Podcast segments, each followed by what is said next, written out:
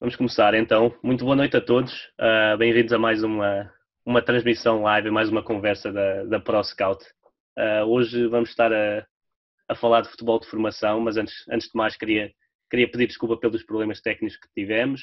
Uh, vamos transmitir e vamos, vamos fazer upload do vídeo no final nas nossas plataformas para poderem ver as pessoas que não, que não tiveram a oportunidade para poderem ver este, esta conversa mais tarde. Uh, mas primeiro que tudo quero, quero agradecer ao, aos nossos convidados, ao Pedro e ao José, por estarem aqui hoje comigo. Uh, é uma, uma, honra poder conversar convosco, que são dois, dois excelentes treinadores que têm nos últimos anos mostrado o seu trabalho no, no escalão sub-23, tanto do, do Braga como do Rio Ave, e, e desejo-vos uma, uma, boa noite e, e, obrigado por estarem aqui, uh, tanto ao Pedro como, como ao José. Se quiserem, se quiserem dar umas, umas primeiras palavras, depois partimos logo para, para a conversa e para para o que interessa. Então, eu, eu era para agradecer o convite, antes de mais nada, e é um prazer enorme estar aqui com o Zé, com o Zé Carvalho, porque além de, de ser um adversário, um amigo, e acima de tudo, em que partilhamos, uh, tanto nos sub-19 como nos 23 uh, muitas horas de futebol e muitas horas de conversa e de partilha, e é um prazer enorme e agradecer mais uma vez o convite. Sem dúvida. Eh, eu reforço, Rodrigo, uh, o convite que a ProScout fez. É, é, um privilégio falarmos de, futebol e podermos partilhar aqui algumas, algumas experiências com, com toda a gente. E sem dúvida nenhuma, faço minhas das palavras do Pedro. melhor ainda este painel com, com o Pedro, onde, sendo nenhum amigo, é, é, alguém que já, com quem já me defronto há alguns anos, com quem naturalmente fomos criando uma, uma boa amizade. Partilhamos aqui momentos muito interessantes juntos já. Uh, e, e, antes, uh, e antes de começarmos, sei que não foi possível, porque realmente o confinamento nos obrigou a, a interromper o, o, campeonato, mas dizer-lhe que ele iria ser um justo vencedor da Liga Relação deste ano, e como tal, fica aqui uh, a sentir a homenagem daquilo que, que era o meu sentimento e que era algo, a minha convicção, que embora lá estivesse a lutar, tenho plena convicção que, que o Pedro tinha aquilo fantástico. Obrigado, Zé sem dúvida, uh, umas excelentes, excelentes campanhas, de, tanto do Rio Ave como do, como do Braga, ambas na, na fase de apuramento do campeão e que infelizmente não, não se terminou.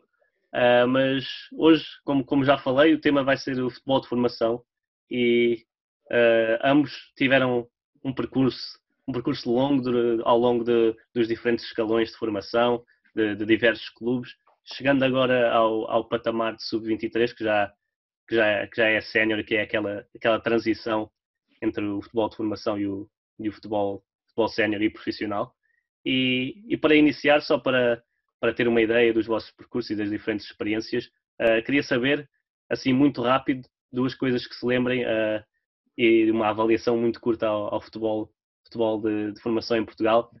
Uh, posso começar pelo Pedro. Pedro, o que é que se faz muito bem em Portugal no futebol de formação e o que é que, e o que, é que ainda se pode melhorar? Começando assim com uma pergunta. Ah, o, que nós temos, o, que nós temos, o que nós temos de melhor é o jogador. Nós, nós, nós temos talento, nós, nós, nós temos qualidade e é só deixá-lo crescer. Portanto, a nível da formação, nós vemos o que já exportamos, a qualidade do jogador, do jogador português e sempre e todos os anos nós temos, nós temos talento a sair das academias é uma questão de oportunidade depois de eles seguirem caminhos, porque realmente a nível da, da qualidade que nós temos dos jogadores é muito alta. José, uh, faço a mesma pergunta, uh, só para começarmos, para, para avaliar. O Pedro não quis entrar na, na, na área, nas áreas de melhoria, onde, onde, onde, podemos melhorar e aquilo que, que em Portugal uh, ainda, ainda, ainda, pode, ainda há espaço para melhorar nesse aspecto, mas José, o que é que fazemos de bem, o que é que fazemos de mal, o que é, o que é a formação em Portugal nesta altura, com a vossa experiência, qual é a visão sobre futebol de formação em Portugal? Ah, acho que o Pedro falou muito bem. O, o, jogador, o jogador português, o atleta português é, é realmente de, de, de, elevada qualidade. Uh, e nós temos vindo a formar, temos vindo a trabalhar neste, nestes, nestes patamares de desenvolvimento. Acho que, que estamos cada vez mais a conseguir formar melhor, a conseguir prepará-los melhor para, para chegar ao alto rendimento. E aquilo que está acontecendo muito positivo no, neste espaço uh, curto ou recente é, é, a tal oportunidade que vinhamos, que vinhamos reivindicando para que o atleta da formação pudesse realmente chegar às equipas profissionais. Uh, de menos bem, eu acho que, e se calhar é, é, um, é um meia culpa, porque nós também o fizemos quando lá estávamos, é o que queremos formatar desde muito cedo o jogador português. Temos que lhe dar mais liberdade em, em momentos, se calhar, de, de, onde eles são mais novos, onde eles estão em patamares mais, mais baixos, maior liberdade para se continuar a cultivar aquele, aquele recurso técnico, porque o nosso jogador continua a ter muito isso, eh, e se calhar no passado tinha mais, eram mais virtuosos, eh, e acho que isso é algo que nós podemos e devemos melhorar. Eh, sou pena, se calhar não ganhamos tanta coisa nos iniciados, nos infantis, mas, mas acho que deveríamos permitir mais esse, o tal futebol de rua que hoje está muito na moda, voltamos a chamar. agora acho que uma coisa não está a implicar a outra, ou seja, estamos a formar cada vez melhor, mas com esse, com esse extrazinho de deixá-los deixá-los refinar melhor aquilo que é a relação com o bola em alguns momentos, podíamos, podíamos ter coisas a ganhar no futuro. Rodrigo, se queres que eu vá por aí, eu entro, entro já. Porque claro. Não, é, bom, o, problema, o problema que nós temos na, na, na, nos escalões de formação é o resultado. E nós saltamos às vezes etapas porque queremos ganhar com miúdos novos e atravessamos etapas e fazemos os atletas saltar, saltar etapas que não há razão nenhuma para eles fazerem. Porque é que nós queremos? Nós queremos, o, que jogador é que nós queremos? Eu costumo dizer, se nós apanharmos o jogador aos 13 anos, nós temos que projetar que ele vai ser sénior aos 19, aos 18. Portanto, os jogadores, nós temos que ver o que é que vai ser o futebol daqui a 6, 7 anos, eu costumo dizer isto. E depois nós somos, os treinadores têm que perceber que não são donos dos jogadores. Ele tem um miúdo de 13 anos, o treinador não é dono do jogador, nem vai querer ganhar o jogo. Portanto, nós temos de ter aqui, no às vezes na formação, é que nós devemos deixar evoluir o jogador com a ideia que a gente tem, para a tomada de decisão do jogador, aquilo que o Zé falou muito bem, que estamos a formatar os jogadores, porque, nós não, porque o exercício e o treino é que deve potenciar a tomada de decisão do jogador. Se os exercícios forem muito formatados, se os exercícios forem de tamanho de condicionamento como às vezes se vê, o jogador só tem uma opção, é aquilo que o treinador quer, e não quando se criam os exercícios, os atletas têm que perceber e, e, o treinador tem que criar nele situações que o próprio exercício cria para ele tomar a decisão. E às vezes o atleta toma uma decisão muito bem feita, mas executa mal e depois é criticado. Às tantas, o miúdo na maturação, tanto fisicamente como taticamente, ainda não está preparado, mas decidiu muito bem. Só que ou não teve força, ou não teve, ou não teve tanta potência no, no passo longo que fez, isolou um jogador e a bola ficou a meio. E depois leva, um, um leva um, um, feedback negativo. E às tantas ele tomou uma boa decisão. Só que ele não estava naturalmente, emocionalmente, fisicamente, na idade ainda para fazer aquilo. Mas o, o treinador tem que perceber que naquela idade tem, tem que avaliar muito a decisão do atleta, para onde é que ele está a caminhar e o que é que ele precisa. Portanto, este é um dos problemas para mim. Se, não tivesse uma equipa, Rodrigo, porque às vezes a gente fala muito nisto, formar a ganhar, ganhar a formar. Duas situações, primeiro. Nenhum jogador evolui sem, sem estar inserido no sistema, que é uma equipa. Ninguém vai dizer que a equipa é importante. Claro que é o jogador. Onde é que a gente o jogador? Onde é que ele evolui? Dentro de uma equipa. Depois, outra situação que a gente vê é dizer assim: Formar é importante ganhar? É importantíssimo ganhar. Eu acho que é importante o jogador ter cultura de ganhar, mas tem que perceber também vai perder. Mas eu não posso ter um extremo super rápido, com 13 anos, naturalmente em relação aos adversários muito forte, e eu ponho a equipa a jogar por ele, ele passa pelo adversário seis vezes, que adianta a bola, no fim, adianta e isola-se. 1-0, 2-0, ganhei. E acabei o campeonato com este, com este extremo com 17 golos, ou 20 golos, e, e, e eu primeiro estou a fazer, eu estou a ser, eu não estou como treinador, não estou a formar este jogador. Ele vai ser super feliz e para o ano, como ele só adentava a bola e corria e ganhava porque potencialmente era mais forte, não teve que resolver problemas. E como nos resolveu, tanto no jogo como no treino, porque ele resolve isto sozinho, e eu ganhava os jogos e o treinador fica todo contente. E o miúdo, daqui a um ano, daqui a dois, era o craque da equipa, ia às seleções distritais, nacionais, aos 17 anos, morreu para o futebol. Porquê? Por culpa nossa. Porque nós sabemos ver que este atleta era muito forte nisto, mas resolvia os problemas porque, porque a nível de maturação física, adentava a bola e resolvia os problemas. Era só esticar. Percebes? E nisto há muitos problemas aqui que ainda temos que evoluir no treino daquilo que a gente quer do atleta e do jovem atleta. Já, me, já falei demais. Não, não, nós, nós queremos é é tocar nestes pontos e, e na discussão e isto é, okay. era um problema que eu, queria, que eu queria também abordar, porque como treinador de formação, e isto, isto é uma pergunta que eu, que eu irei fazer depois, mas neste momento, como, como treinador de formação, qual é, qual é esse equilíbrio de dar ao jogador sucesso e confiança, mas também fazer com que existam barreiras uh, durante o seu processo de formação para que ele não, não, não saia prejudicado no futuro por ter tido demasiadas facilidades e não ter, se calhar, jogado com jogadores que, no seu, no seu aspecto físico, é que estavam na idade dele, mesmo tendo idades mais avançadas. Até, como, é, como é que um treinador de formação encontra esse equilíbrio? E posso, posso passar para o José, neste caso, como é, como é que se encontra esse equilíbrio para, para, para dar vantagem ao jogador, mas também ter as, as devidas barreiras e, e, constrangimentos na formação para aprender a pensar e a evoluir e, e, e a melhorar. Pá, primeiro, viste Pedro, boa provocação, espetáculo, foste logo a puxar. Uh, não, acho que é importante é, é nós termos consciência do que é isto do, do da formação. É? E o que é o, real, o, o verdadeiro objetivo de, de, formar atletas. Se nós conseguirmos ter, ter esse, esse pensamento muito, muito claro na nossa cabeça, muito bem definido, vamos criar etapas de desenvolvimento, vamos, ser, vamos estar atentos às fases sensíveis do, do atleta, vamos estar atentos ao seu desenvolvimento, aos picos de maturação, eh, e aí vamos fazer um, um, correto trabalho, porque vamos especificar em cada momento qual é o tipo de trabalho, qual é o objetivo, quer seja ele técnico, tático, físico, eh, que estamos a trabalhar, eventualmente até mental, se quisermos ir já buscar isso. Eh, se nós tivermos essa consciência, vai ser fácil definir o que é que é o sucesso em determinadas etapas. Eh, como o Pedro diz muito bem, é muito fácil pegar um jogador maturado para a idade é? Eh, e, e, desequilibrar um campeonato de iniciados ou de juvenis, porque eles são mais rápidos, são mais fortes. Eh, eu, como treinador, vou me sentir muito feliz porque realmente chego ao final da semana e, e, e ganho os jogos com alguma facilidade. Chego ao final da época, até faço um brilharete e até posso ser promovido ou, ou até ponho um jogador não sei onde. E, depois vamos espremer este trabalho de uma época e vamos dizer: será que eu realmente potenciei os meus jogadores? Se calhar não. Se calhar potenciei aqui uma, uma outra coisa, que era um, a chamada campeonite, eh, que, que, há muita gente a sofrer dessa doença, eh, em que só olho para o resultado. Eh, eu, eu gostava que algumas pessoas conseguissem pensar o que é que eu ganho quando vou chegar a um jogo e vou ganhar 10-0, vou ganhar 5-0.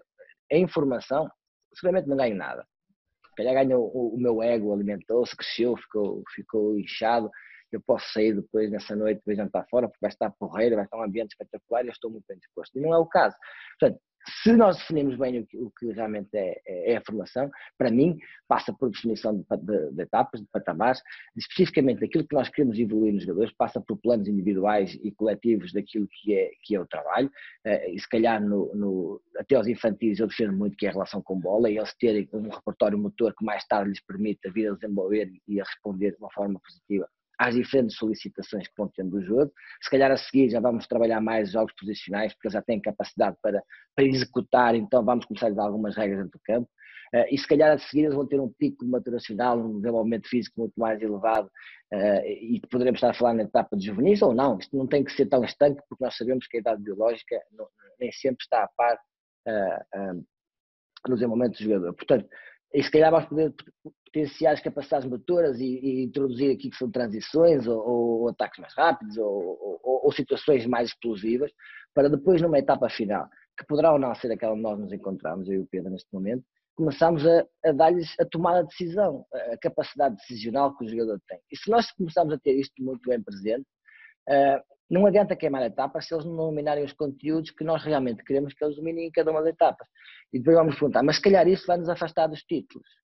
Pois, mas é que na formação o verdadeiro título é colocar o jogador na equipa principal, ou se calhar é formar jogadores profissionais e depois, de preferência, na equipa principal do clube. Isso terá que ser o verdadeiro título que, que nós vamos ter. E se o fizermos, temos estado todos felizes, muito orgulhosos do trabalho que, que realizamos, porque estamos no departamento de formação a tentar formar jogadores. Se não o fizermos, mas formos campeões, eu acho que nós nos devemos sentir muito frustrados. Se calhar as pessoas uh, trocam, em alguns momentos, trocam estes, estes, estes sentimentos e estas ideias. Portanto, para mim, acho que é preciso definir patamares, definir uh, estratégias e planos para, para cada uma das fases, eh, para chegar a um fim, e esse fim tem que ser a formação do jogador profissional, de preferência para o clube aproveitar, com o modelo de jogo do clube, com os princípios do clube, etc, etc. Certíssimo. E Pedro, aqui o, o José tocou, tocou em muitos pontos interessantes e um deles foi, foi uh, o planeamento individual e coletivo quando se está no futebol de formação, ter, ter em vista não só o próximo jogo ou as próximas duas semanas, mas um, seis meses, um ano, se calhar vários anos desse planeamento. Uh, vocês já passaram por vários, várias etapas. Uh, qual é a grande diferença nesse planeamento? Eu sei que já não estão nos escalões mais baixos da formação, mas uh, estão em contacto ainda com, com, vários treinadores e com os jogadores. Qual é a principal diferença no, no planeamento individual dos jogadores agora para aquilo que era há, há 10 anos, digamos, ou há 15 anos? O que é que tem que se ter em conta que se calhar há 15 anos não tínhamos quando estamos a formar jogadores para, para querer vê-los depois chegar ao tal patamar profissional? hoje, hoje em dia, nós, e, os, e que, que trabalham na formação, primeiro as equipas técnicas são muito maiores, mesmo cá em baixo, uh, do que era no nosso tempo. Penso eu que o Zé também passou por isso, trabalhar praticamente com um ou dois elementos. Hoje em dia as, as equipas, mesmo na formação, já são multidisciplinares, trabalham já várias áreas do atleta, portanto já têm muito mais cuidado com, com, com, com, todos, com todos os fatores de rendimento que o jogador deve ter. Isso evoluiu muito nessa perspectiva. Portanto, o jogador, eh, até determinada idade, o fator de relação bola, o fator, o fator que, que, que a gente chama de etapa 1, que é importantíssimo nos, no, nos fatores. E há um bocado o Zé tocou no, no, no, futebol de, no futebol de rua, e eu costumo dizer, já disse isto no outro dia, nós falámos em fator de rua, falámos em futebol de rua, e depois nós chegámos às academias, chegámos às escolas de formação, e o que é que a gente vê que seja parecido com futebol de rua? Rodrigo? Não, olha, eu que é até é que... tenho uma pergunta interessante sobre isso, porque o futebol de rua é um, é um, é um espaço ou é um ambiente que se pode criar nos nossos treinos? Pode-se criar. No, no, nas escolas, pode-se criar. Agora, não é futebol de rua. A futebol de rua, futebol de rua o que é que tinha? Não tinha algo definido, certo? Não havia claro. balizas, eram, dois, eram duas pedras, duas sapatilhas, duas mochilas. Não havia, não havia equipas identificadas, certo? Não havia uma equipa de coletes, outra sem coletes, certo? Portanto, obrigava obrigávamos a nós, quando jogávamos na rua, e o jogador que jogava na rua, a levantar a cabeça, a verificar, a analisar a situação e a decidir. Mas, como se jogava muitas vezes bairros contra bairros, ou ruas contra ruas, o, o miúdo de 12 jogava contra o miúdo de 14, jogava contra o miúdo de 13 e o colega podia vir de 15 anos. Portanto, obrigava a resolver problemas diferenciados. Portanto, quando a gente quer falar de futebol de rua nas escolas, nos escalões de formação, e passar para as escolinhas, para a chamada de escolinhas, eu acho que era muito enriquecedor e até com determinados pedidos também importante.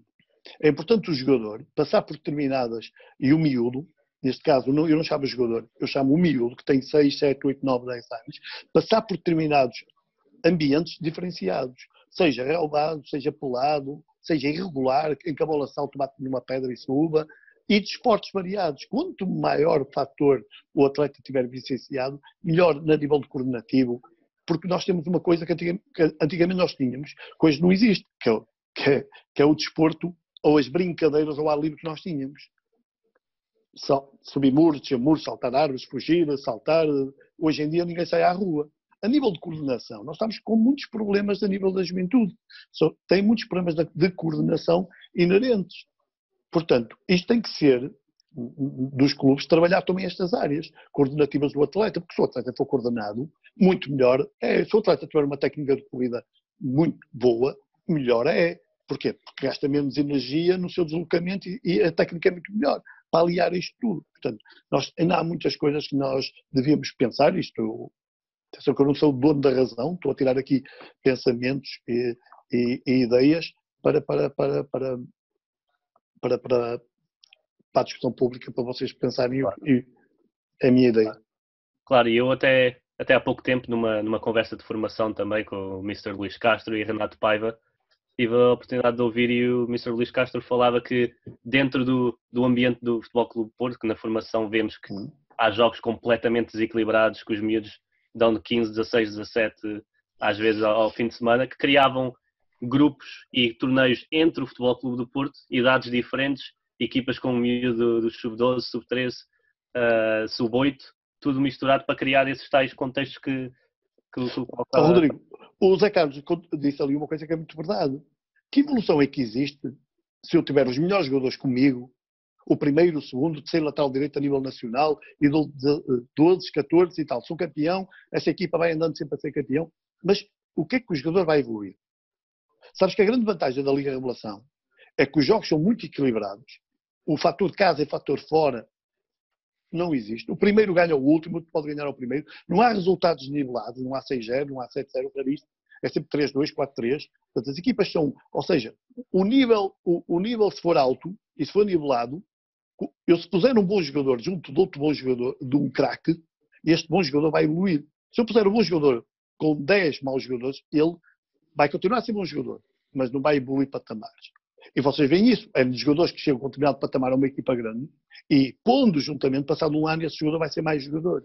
E é isso que a gente pretende, é colocar os bons juntamente, porque é que, porque é que se passa etapas a determinado jogador. Há um jogador que tem 17 anos e é, pá, este jogador, a este nível, a dificuldade que o campeonato lhe está a criar, ou o nível em que está, não é suficiente. Então, muitas vezes pegam nele até passam para o 23 Não se vai notar tanto, o jogador não vai sobressair, mas vai passar dificuldades que às tantas não tinha evolução. E nós sabemos hoje em dia que a aprendizagem não é linear. A aprendizagem é como a supercompensação. Vai, sobe, não é? dá fadiga e depois entra mais alta. A aprendizagem também é isto. Há momentos em que a gente parece que não vem abaixo e depois há um momento que vou ser super compensado mesmo na aprendizagem. E, portanto, e no jogador, e na aprendizagem, no contexto que a gente cria ao jogador, ou que deve tentar criar, no fundo nós criamos contexto, nós criamos exercícios para o jogador, o jogador evoluir treinando com exercícios, e todas estas coisas que a gente coloca, e quando a gente escolhe um patamar de competição para determinado atleta, tem que perceber onde é que ele está. Há outros que ainda não estão preparados para saltar, mas há outros que já estão preparados para saltar. E não quer dizer que este, que este já avançou, o outro daqui a dois anos não está no patamar dele. Mas nós temos de ter o cuidado e esta sensibilidade.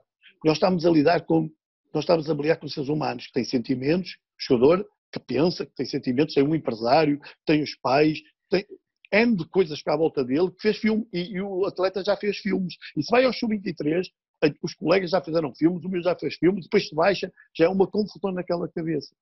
Muito grande.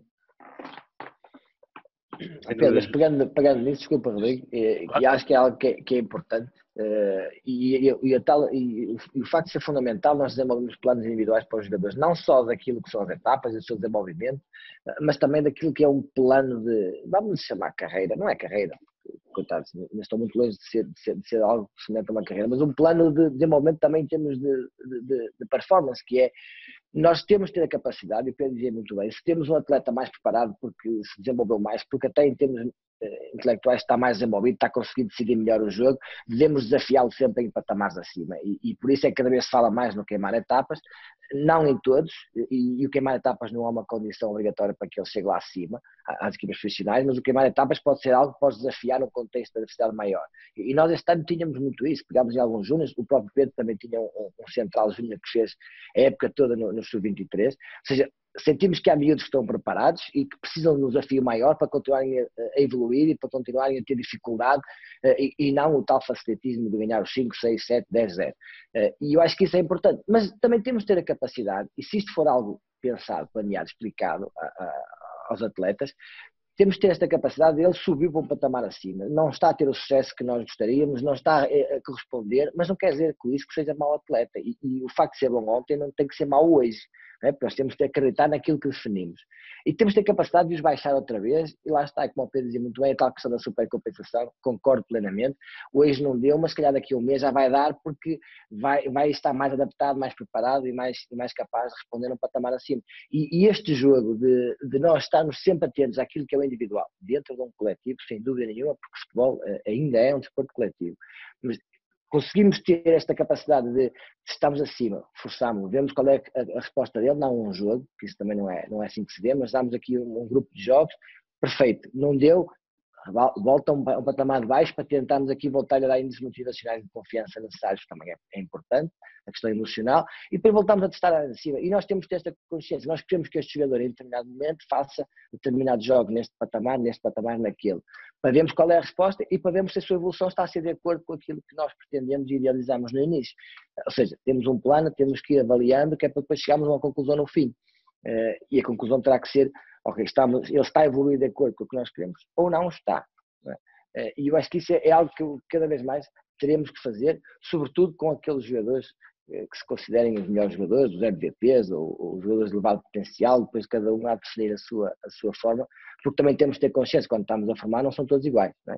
Temos que identificar desde logo aqueles que realmente têm um potencial diferenciador e que, e que se calhar vai chegar lá acima, porque aquela regra de em cada escalão, se um ou dois chegarem lá acima, continua a ser uma regra muito válida. Okay? Cada vez mais, okay? podemos ser um bocadinho mais ambiciosos, mas temos que ter, ter consciência que em todas as fornadas muitos vão trabalhar para que os outros lá cheguem. E disso não cai nenhum mal ao mundo. É, é, o que é. Não vão chegar a 20 jogadores sempre por ano, porque será, será fantástico. Não? Claro. E isto falávamos da, das expectativas e de, do ambiente à volta dos jogadores de formação que, que no Sub-23 é claramente diferente de, daquilo que é no Sub-12, no Sub-13. E numa altura e num, numa era, digamos que quase que se anda a brincar aos agentes e aos, e aos Ronaldos e Messi aos 12 e 13 anos e, e até mais cedo, como é que se gera estas expectativas, como é que se gera os fatores externos, seja num, num Braga ou num Rio Ave, como num, num clube bem menor que, que, muitas vezes há também esses problemas. No início da época, como é que, como é que se encara os pais, como é que se encara esses, esses fatores externos para, para fazer questão e para priorizar a evolução do jogador e, a evolução natural e, e, os altos e baixos da carreira? Carreira não, que, da, da experiência. É, um, um, um, Rodrigo, um dos problemas que, que, se, que, se, refere muitas vezes ao futebol de formação, muitas vezes é mesmo esse, é os pais. É? Nós temos pais que vibram mais que o próprio miúdo. Há pais que estão mais felizes na bancada que o próprio miúdo a jogar. Uh, que vibram, que estão aos saltos e querem que o miúdo marque o golo e, e que dão indicações táticas e não os deixam ser felizes, acima de tudo. E como é que se gera isto? Com a, com a verdade, eu penso sempre, falando verdade aos miúdos, que eles têm 13 anos e estão ali para, fundamentalmente com esta idade, para, para, para, para ser jogador de futebol, poucos chegam lá, poucos chegam lá se forem ver ao longo, mas que o caminho deles, mas não lhes cortar o sonho, porque eles temos que lhes alimentar na mesma, percebem continuar a lutar pelo sonho. Agora, não, não, o importante é o que eles fazem diariamente, é como eu estudo. Eles estudam todos os dias, devem estudar. E no treino é a mesma coisa. Treinam, não quer dizer que treinam para jogar, que eles treinam para evoluir. Depois jogar ou não jogando ao fim de semana é uma competência do treinador, não é o pai que manda nem o agente. Mas isto não é, eu sei que isto na formação e hoje em dia não é nada fácil. Nós temos miúdos de 13 anos, já têm agente, já têm empresário, tenho o pai que alimentou um sonho. Tenho o miúdo que foi chamado à seleção distrital aos 13 anos, já, já pensa que tem ali, como tu disseste bem, o futuro Ronaldo. E depois chega aos 14 e não joga, e o, o outro treinador é que era mau. O, este, este que não joga é mau, o outro treinador é que era bom. E esquece que o miúdo que tem hoje 14 anos não é a mesma criança quando tinha 13. O mesmo miúdo que tinha 13 em junho não é o mesmo miúdo de maio, passado um ano, e o que o treinador vai receber não é o mesmo miúdo. E, portanto, este, este tipo de situações não são nada fáceis de gerir, nem tenho, nem tenho eu, a única coisa a falar aqui é a verdade ao miúdo. Dizerem que patamar está, tem que continuar a trabalhar, deve, deve alimentar o sonho, mas que isso não seja o mais importante da vida dele, mas, mas, mas fazendo acreditar. Eu costumo dizer, eu, já, eu digo aos meus jogadores o seguinte: vocês podem treinar muito, muito, serem focados, fazerem a recuperação, treinarem todos os limites, fazerem trabalho de casa, deitarem-se, uma alimentação grande, e isto não garante sucesso no futuro. Mas há uma coisa que eu garanto, é que se ele não fizer isto, não chega lá. O fazer pode, pode chegar, mas também pode não chegar. Mas o não fazer não faz. Portanto, o sonho tem que ser alimentado, mas pode não chegar. E não há mal nenhum disso, nem o meu tem que se sentir, nem o pai tem que se sentir frustrado. E muitas das vezes o que nós vemos é, é, a frustração dos pais. O Luís Castro, numa altura, até disse, chegou a dizer, aqui no Rio A, quando ele esteve como treinador, que, que, que, os pais eram capazes de chegar ao miúdo como é que correu o treino, mas não perguntaram como é que correu o dia na escola. Como é que correu, como é que correu o dia, como é que disciplinas teve e tudo. Mas o treino, sou capaz de perguntar, treinaste? E que posição jogaste? Não jogaste? E sou capaz de... Deixa lá, o treinador não, o treinador não percebe nada disto. E isto, nós temos que saber lidar com isto tudo. E o treinador da formação vive com isto. E isto é uma realidade que eu sei que é, eu não estou lá agora, mas sei que é uma realidade que colegas meus vivem e que têm que saber ultrapassar eh, e, e muito forte, e acima de tudo, como eu digo, explicando e pondo e uma coordenação acima de tudo muito forte nisto. A coordenação, se houver uma boa coordenação, o, o pai dificilmente chega, chega, chega a determinadas áreas. Em clubes que são mais abertos, é mais fácil de chegar. Num clube mais fechado, em que as coisas não se veem, os treinos não se veem, o acesso ao treinador não é tão facilitado, e já que estão a trabalhar assim, estão organizados assim, porque há uma coisa que eu lhe digo, eu tenho uma filha que fez balé e durante cinco anos eu nunca vi, eu nunca vi um treino dela. Via nos finais dos anos a, a, apresentação dela, mas os treinos eu nunca vi, nem nunca criticava a professora, porque nós não temos acesso, ponto. E no futebol, as, as academias, ninguém vê o treino do Porto, ninguém vê o treino dos do, do Sporting, do Benfica, do Braga também penso que agora com a academia dificilmente, acho que é impossível ver. Portanto, só tem que, os pais só têm que se preocupar e deixar os filhos serem felizes, porque a criança tem que se divertir. Não podemos ter crianças no futebol sem se rir, sem se sorrir, sem jogar, sem brincar, porque a criança precisa de brincar. E o jogo, numa determinada fase da vida delas, e com 12, 11, 10 anos, tem que ser divertimento, não pode ser sofrimento de querer ganhar por tudo e, e o miúdo não ter prazer no jogo é que está a fazer, deixá-lo divertir, deixá-lo ter bola e se errar, faz parte do processo. Cai, cresce mais rápido, vai crescer melhor. Não é aquela pessoa, é como, é como nós. As pessoas que chegam longe, a maior parte delas. Não vejo pessoas que tiveram sempre facilidades na vida em que tiveram, que os papás lhes deram tudo e que o, o problema o pai resolvia. Não. As pessoas chegaram lá, foi que sabendo que caíram, elas é que tinham que resolver o problema que não tinham ninguém ao lado. Portanto, nós resolvemos, se nós não nos deixarmos as crianças falharem e errarem e perceberem porque é que erraram, elas, elas não se vão levantar. E, bom, e assim vão se levantar mais forte, vão crescer melhores, vão ser melhores pessoas, vão perceber melhor vão, e vão ser eh, melhores jovens acima de tudo. Porque nós na formação, além de ensinarmos futebol, e pelo menos comigo era assim, ensinamos comportamentos. Eu queria que os meus jogadores, eles sabem disso, se puderem me ouvir, alguns sabem. Eu queria que eles fossem melhores miúdos, fossem melhores filhos, que serem no futuro serem melhores pais e serem melhores colegas, serem solidários, perceberem que o jogo, eu não sou nada, e uma das grandes batalhas dos esportes coletivos é essa. É que eu não sou nada sem o outro. Eu tenho que perceber que no futebol eu preciso do lado do colega. Eu sei que muita gente agora em dia, os, os miúdos são muito virados para os esportes radicais, para a adrenalina, porque sou eu quanto ao perigo. E isso é importante também, transforma as pessoas mais egoístas, porque eu tenho que resolver o problema sozinho.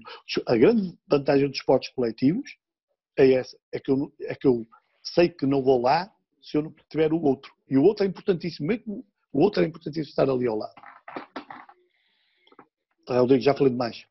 Não, nunca, nunca, nunca. Isto, José, uh, tocando no ponto da, da, alegria dos miúdos e, da, e do divertimento e de, de, em idades principalmente, eu diria até, até aos sub-14 eles têm que, se, têm que se divertir sempre, mas até aos sub-14, sub-13 a prioridade deve ser sempre essa, esses valores e ensinar e, e formar pessoas uh, para o mundo que, que tem, tem pela frente e pelos anos que tem pela frente.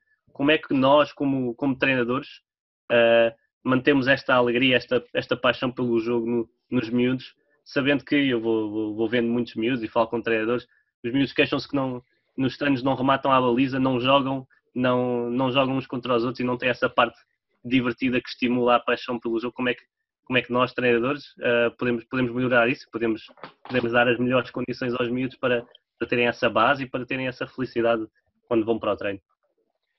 Eu digo que é das verdades mais absolutas que nós temos quando trabalhamos na formação. Se não desenvolvermos nestas idades a paixão pelo jogo, o prazer em, treinar, em, em, criar uma identidade coletiva, se nem cair, se calhar nem, nem, nem é tanto essa questão de identidade coletiva, mas o perceber o que é o, o jogo de futebol no sentido coletivo, eh, perceber que nessas idades vamos ter que focar-nos muito naquilo que é o individual, Uh, e eu acho que aí, como o Pedro dizia, eu, eu costumava dizer aos meus atletas que um treino onde não erramos não aprendemos nada. Uh, quanto muito estamos a consolidar ideias.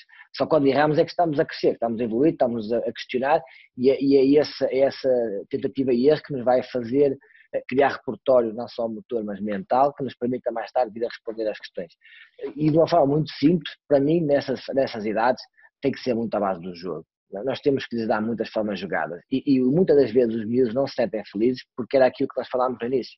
Estamos a falar de exercícios demasiado fechados, onde não deixamos o atleta decidir por ele, somos nós que, que pensamos, somos nós que pensamos não só no exercício, mas como na solução, e obrigamos o jogador a fazer determinada coisa. É o tal, passa para aqui, recebe aqui, passa para lá, vais cruzar e chutas, e, e, pouco mais do que isto. Isto num miúdo de 10 anos, 11 anos, onde é que está a alegria disto? Onde é que está a felicidade do atleta conseguir fazer algo diferente? que é isso que eles são, porque nós temos, temos que ter consciência que nessas idades as crianças são egoístas. Está, é, está na gênese do, do, desenvolvimento da criança ser egoísta, ser, ser, pensar nele primeiro e só depois, muito depois nos outros. Portanto, nós temos que perceber isto, que é o, o desenvolvimento da criança, e por isso ser importante las tais fases sensíveis. Uh, tendo consciência disso, nós temos que lhes dar cada vez mais a tal questão de liberdade de, de pensamento, de liberdade decisional, porque é aqui que nós também vamos conseguir criar as tais, a tal diferenciação entre, entre os atletas, porque senão são todos iguais, não é? uns mais altos, uns mais baixos, uns mais gordinhos, outros mais magrinhos, mas são todos iguais. E nós queremos exatamente que eles se diferenciem por alguma coisa. E se nós dermos esta, esta liberdade, eles vão ter prazer em fazê-lo. E se nós depois criarmos momentos competitivos entre eles, eles vão, eles vão ter prazer, porque o miúdo, em todas as idades, acho que quem, quem é pai consegue perceber isso com muita mais facilidade. É, eles são competitivos entre eles, eles são competitivos em chegar primeiro à mesa, eles são competitivos em chegar primeiro ao carro para entrar nas cadeiras, eles são competitivos por natureza. Portanto, se nós lhes demos a, a competição, se nós lhes demos a, a, liberdade decisional, é óbvio que dentro de algumas regras, porque também queremos ensinar-lhes algumas coisas, mas, e se nós começarmos a dar muitas formas jogadas, o, o, as crianças vão se divertir, vão, vão, vão evoluir. E depois disso que o Pedro falou, uh, e, e no Braga já é uma realidade, o tal treino à porta fechada, porque é dentro de uma academia, potencia ao máximo aquilo que é o desenvolvimento das crianças, porque depois não têm os pais, porque esse é, é um dos. quem diz pais, diz, diz amigos, diz irmãos, diz, diz todo o adepto. Porque no jogo, depois, normalmente os campos são tão pequeninos, a assistência está tão colada à linha lateral, que o feedback para dentro do campo é, é constante. É? Nós vemos muito, muito este registro de, de, do chuta, do passa, do, do finta, do não sei o quê. Ou seja, retiramos-lhes a tal liberdade. E sem treino também temos estes ambientes, o miúdo não está habituado a pensar, mesmo, porque nem treino nem jogo ele consegue fazê-lo. E aí começam a ter alguns problemas. Uh, a, mim choca-me um bocadinho quando eu chego a ver alguns jogos de, de infantis e vemos treinadores entre linhas, uh, sobe bloco, faz diagonais, e a gente diz, ai meu Deus, nem, nem os seguintes vezes às vezes percebem isto e estão aqui a pedir a um miúdo que é sub-11 ou sub-10 para fazer. Não, é, é impensável. O discurso tem que ser adaptado à, criança, os exercícios têm que ser adaptados à criança e, e, não é à toa aquela velha máxima, né, que a criança não é um adulto em miniatura, tem todo sentido. Uh, ou seja, tudo, todas essas situações devem ser adaptadas e para mim, é tal, os graus de liberdade grandes para eles poderem decidir por eles, para eles poderem se, se, se, recriar e vão falhar muitas vezes, vão, e é aí que eles vão aprender. Portanto, temos que deixar errar, errar é humano e eles têm que o fazer. Uh, muitas formas jogadas, porque tem que ter a competição. Um, ehm, e depois a tal, a tal situação individual, tal, o tal repertório motor que eles têm que vir a ganhar. E nós podemos perfeitamente fazê-lo em regime competitivo, com, com alegria, com paixão, porque sem dúvida nenhuma, se os miúdos não, não, não cultivarem aquilo que é o gosto pelo jogo, pelo treino, pelo trabalho, uh, nessas idades, não estejam à espera que eles depois cheguem lá em cima e que vão, e que vão, e que vão ganhar esse gosto. Antes, pelo contrário, se já forem com, com, com situações adversas na sua mente em relação àquilo que é o processo e aquilo que é o jogo, é muito mais facilmente vão, vão, vão com certeza vai gerar abandono e vai, e vai gerar aquilo que, que todos nós não queremos. Rodrigo, deixa-me só dizer duas coisas. Uma é em relação aos pais, porque os pais os pais não são os inimigos no processo, não. até pode, até claro. pode são, extremamente, são extremamente importantes, é como na escola, o acompanhamento sim, sim. de caminhar, muitas vezes são eles que os levam ao treino e esperam duas horas para levar a casa e, e devem seguir e devem ser importantes. Não podem é se meter noutras áreas e quererem viver a vida dos filhos, é isso que eu quis transmitir. Outra das coisas que eu queria, queria dizer em relação a isto, e, e faço-vos um exercício para vocês perceberem isto acontece, isto eu vi. E vocês agora pensam, Imaginem uma, uma equipa de sub-13, infantis, a treinar, a fazer um treino de conjunto a campo inteiro durante 60 minutos. Sabem quanto tempo é que o extremo esquerdo da equipa que não é a principal, que está a fazer treinador, ainda para mais, toca na bola? O miúdo se tocar duas vezes na bola durante aquele tempo todo foi muito. Agora, vejam onde é que o miúdo vai sair feliz disto? Estão a perceber a ideia que eu, quero, que eu estou a ter? Um, um, um, jogador em média já tem dois minutos os no meio campo, dois minutos, três minutos. Num treino destes, em que a equipa, o treinador mete a equipa principal a treinar contra a equipa uh, chamada suplente e, e, faz 11 para 11, o miúdo cada extremo, o da outra equipa, o já da, da primeira toca pouco, o da outra toca, o miúdo vai sair de lá, não jogou futebol. Por isso é que o treinador tem que perceber, e como o Zé disse bem, as formas jogadas reduzidas, e por isso que reduzir sem empobrecer, o que a gente costuma dizer, sem perder a identidade, e a identidade é o ataque e a defesa, tem que ter, porque nós temos em, em, em perceber que nós estamos com miúdos que a nível de maturação física, psicológica, emotiva, social, ainda não é igual a um adulto, portanto a gente reduz na mesma, pondo lá o que, o que o jogo precisa e, e a capacidade de decisão tem que ter primeiro vai tocar muitas vezes na bola, vai ter que decidir muitas mais vezes, vai ter mais confrontos, etc, etc, etc. E ele tem é que ser feliz nestas alturas. Tem que jogar. E o jogar em francês também é brincar. Por isso é que a palavra vem, deve jogar brincando. E depois, como o Zé diz, a gente vai começando a pôr no terreno, vai, vai, vai, vai, basculando, vai fazendo a organização, tirar profundidade, as linhas defensivas, e isso depois aparece mais tarde, mas primeiro vamos incutir nestes, miúdos a paixão pelo jogo, a paixão pelo risco, porque quem não arrisca não evolui. E todas as decisões têm risco, todas as decisões têm risco. E, e se nós não queremos, e o Zé disse isso muito bem, se não queremos, a gente olha para os jogos hoje em dia e a gente vê tudo igual. Não, o, o, que nós, o que o empresário e o clube vai olhar é para o diferente. Portanto, nós queremos coisas diferentes, temos que pensar diferente. Porque se pensarmos todos a mesma coisa, vai ser tudo igual. E é nestas idades aqui, mais baixas, que nós temos que criar condições para o atleta pensar diferente e deixá-lo ser diferente. Porque ele próprio tem coisas dele, quando ele é diferenciado, ele vai querer. Não pode ser o treinador a cortar esta iniciativa e este rasgo que os atletas têm e deixá-lo ser feliz e vai errar. E não... Então, se ele finta sem sete vezes, passa quatro e perdeu outras, mas qual é o problema? Na vez que passa, vai, vai, vai, vai ter uma situação de bolo. Deixa-o fazer aí nessas idades. Ele não problema é muito forte, deixa-o perceber isso e depois vamos dar o conceito que tem que ter o colega ao lado e depois jogar com os apoios, etc, etc, etc. Pedro, e é naqueles momentos, nas tais quatro vezes que ele não passa, que vai perceber porque é que não passa. Exatamente. E já vai passar a passar. E Exatamente. esta situação do, do erro, tentativa e erro, ou seja, deixa eu errar, porque aí ele vai começar a perceber os limites. Bem, assim não dá, realmente não dá.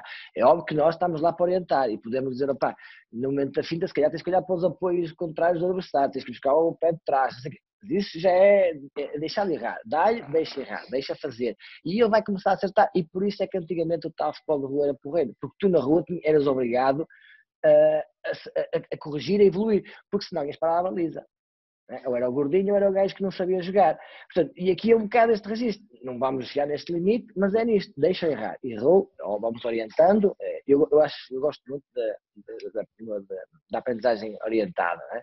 do ensino orientado. Ou seja, vai-lhe vai dando as ferramentas para ele captar, porque essa será, sem dúvida, a forma mais eficaz daquilo ficar. Caso contrário, é colado com cuspo e o que fixa muito rápido, provavelmente também se fixa muito rápido. Portanto, colou, fez, esqueceu, ou seja, aquilo que teoricamente era uma evolução, uma formação, passou a ser qualquer coisa muito simples para, para aquele momento. E aquele momento vale de zero se não for transportado para o momento a seguir. Sem dúvida. E José, o Pedro deu uma, deu uma boa deixa para, para eu avançar um pouco no, no patamar da formação e falarmos um pouco de, de idades mais altas, que é o. As pessoas querem é ver o diferente, que é, o que se destaca é o diferente. E nós, eu pelo menos quando, quando joguei na formação, nós vemos que quase todas as equipas uh, jogam, jogavam pelo menos em, em 4-3-3 a formação inteira eram, eram expostos a, a, um sistema, vá, digamos, a formação inteira. E fará, fará sentido, eu sei que o sistema é apenas um, um ponto de partida, mas fará sentido os miúdos jogarem sempre da mesma maneira, uh, sempre com, com, o mesmo contexto, a formação toda, ou se, ou se não podemos expô-los mais a, aos princípios e, a, e, a, e às experiências que o jogo dá, variando uh, um jogador por diferentes posições, por diferentes sistemas, como é que, como é que podemos uh, melhorar isto para, para expor os jogadores a mais, a mais e melhores ambientes que o podem levar ao tal patamar profissional. Uh, queres falar, Zé? Queres começar tu com essa só, só, só, para, só para isso, isso, para mim é quase uma pergunta corretoeira, porque não, não acreditando naquilo que me aconteceu a mim, uh, mas eu peguei na, na geração 99 do Braga e vim com ela até, até, este, até agora. Uh, portanto, é, é, não é correto, não é correto, não acho que seja correto, não acho que seja bom para o desenvolvimento dos jogadores, no entanto, uh, tivemos muito sucesso ao longo desta geração e prova disso são os miúdos que todos agora a aparecer ao nível profissional. Um, mas não acho que seja correto, porque não só é, é, são as mesmas ideias, embora elas vão evoluindo, como é óbvio, mas é o, é o mesmo registro de liderança, também ele vai evoluindo, mas sem dúvida nenhuma eu acho que é muito mais rico, muito mais vantajoso ter diferentes diferentes sistemas, diferentes registros, diferentes pessoas, uh, diferentes, diferentes formas de atuar uh, perante os, os, jogadores, porque aí, sem dúvida nenhuma, vão ficar mais preparados para aquilo que será o futuro deles se chegarem a profissional, que é diferentes equipas, diferentes treinadores, terem que mudar a meio do ano, terem que rapidamente se adaptar, porque o, o jogador é um bocado isso, quanto mais rápido se adaptar às diferentes circunstâncias vai ter mais sucesso, e como tal, eu acho, sinceramente, que eles deviam passar por diferentes experiências. Uma vez mais, enriquecer o repertório, não só motor, mas mental, daquilo que é que é a formação do jogador, para mim é, é fundamental. Agora lá está, não tem que ser negativo eles trabalharem sempre no, no, com a mesma pessoa ou, ou, com, ou com o mesmo sistema, até porque disseste muito bem, Rodrigo, o, o, sistema cada vez mais é uma, é uma representação geométrica no papel de alguma coisa. Eu acho que hoje em dia só se vê o sistema quando, quando existe a bola de, a bola de saída e mesmo assim nem sempre, porque já há muita forma de fazer a bola de saída. O, o, o treino português é, é, é, criativo. Portanto, acho que isso é meramente uma, uma, uma representação no papel e como tal o sistema vai, vai mudando, as dinâmicas vão, vão sendo alteradas e, e é muito importante para o jogador, chegando a estas fases que nós estamos aqui a falar, mais evoluídas na, nos patamares da formação, sub-19, sobretudo sub-19, sub-23, essa fase, que, que o jogador perceba o jogo. Okay? Até aqui eu acho que nós devemos dar as tais ferramentas para que eles depois aqui percebam os momentos, percebam o jogo, percebam, percebam os ritmos, consigam fazer aqui esta gestão e que depois nós, treinadores, nestes patamares, lhes conseguimos dar uh, já as componentes mais táticas, uh, aquilo que é a capacidade de, de gerir uh, emoções, gerir ritmos, gerir, gerir, aquilo que são os momentos, e, e aí sim prepará-los. Tá, é, é o tal forno, é tal pincelada final para que aqueles consigam para chegar ao, ao patamar profissional o façam de uma forma o mais natural possível. Um, e acho que este campeonato sub-23, como o Pedro Abocado dizia muito bem, tem uma competitividade interna brutal eh, que a esse nível, que seria um dos grandes eh, gaps entre formação e, e, e, profissional, a esse nível acho que estávamos a, a, fazer um trabalho muito bom, porque os jogos eram, eram muito semelhantes ou até superiores em termos de intensidade àquilo que existia na, nos campeonatos profissionais. Ok. Uh, estava a falar do sistema tático. 4-3-3 é realmente é o sistema tático que, que atravessa as vários escalões de formação, porque é o mais fácil primeiro. Eh, os jogadores já estão uh, geometricamente a gente coloca no campo e, e, as linhas estão quase todas já já os espaços já estão todos colocados naturalmente é o mais fácil para, para utilizar eu eu na formação utilizei esse sistema eu utilizei o 4-4-2 losango e o 4-4-2 clássico posso-vos dizer que o a nível de formação é dos, sistemas mais difíceis de, de operacionalizar e mais difícil de compreensão mas foi até nos anos do Sub-19, estava o Nuno Santos, que agora foi para o Benfica, que está agora, que chegou a nesse ano. Mas, eh, respondendo concretamente à tua pergunta, eu estou de acordo com o Zé. E o mais importante para mim com o sistema tático são os conceitos que eu tenho. É tu se olhares e tirares uma fotografia à minha equipa em posse, ela está tudo menos em 4-3-3. Porque há uma coisa que eu, que eu, que eu privilegio e, e aquilo que eu, eu crio muito, a dinâmica com o Sub-23, eu crio muito com a equipa. Ou seja, é uma descoberta, eu faço tipo de descoberta guiada com eles. É com eles que eu construo a ideia. Porque se eles não acreditarem na ideia que a gente tem, dificilmente a gente vai lá. Portanto, o, o fundamental para mim é o modelo de jogo.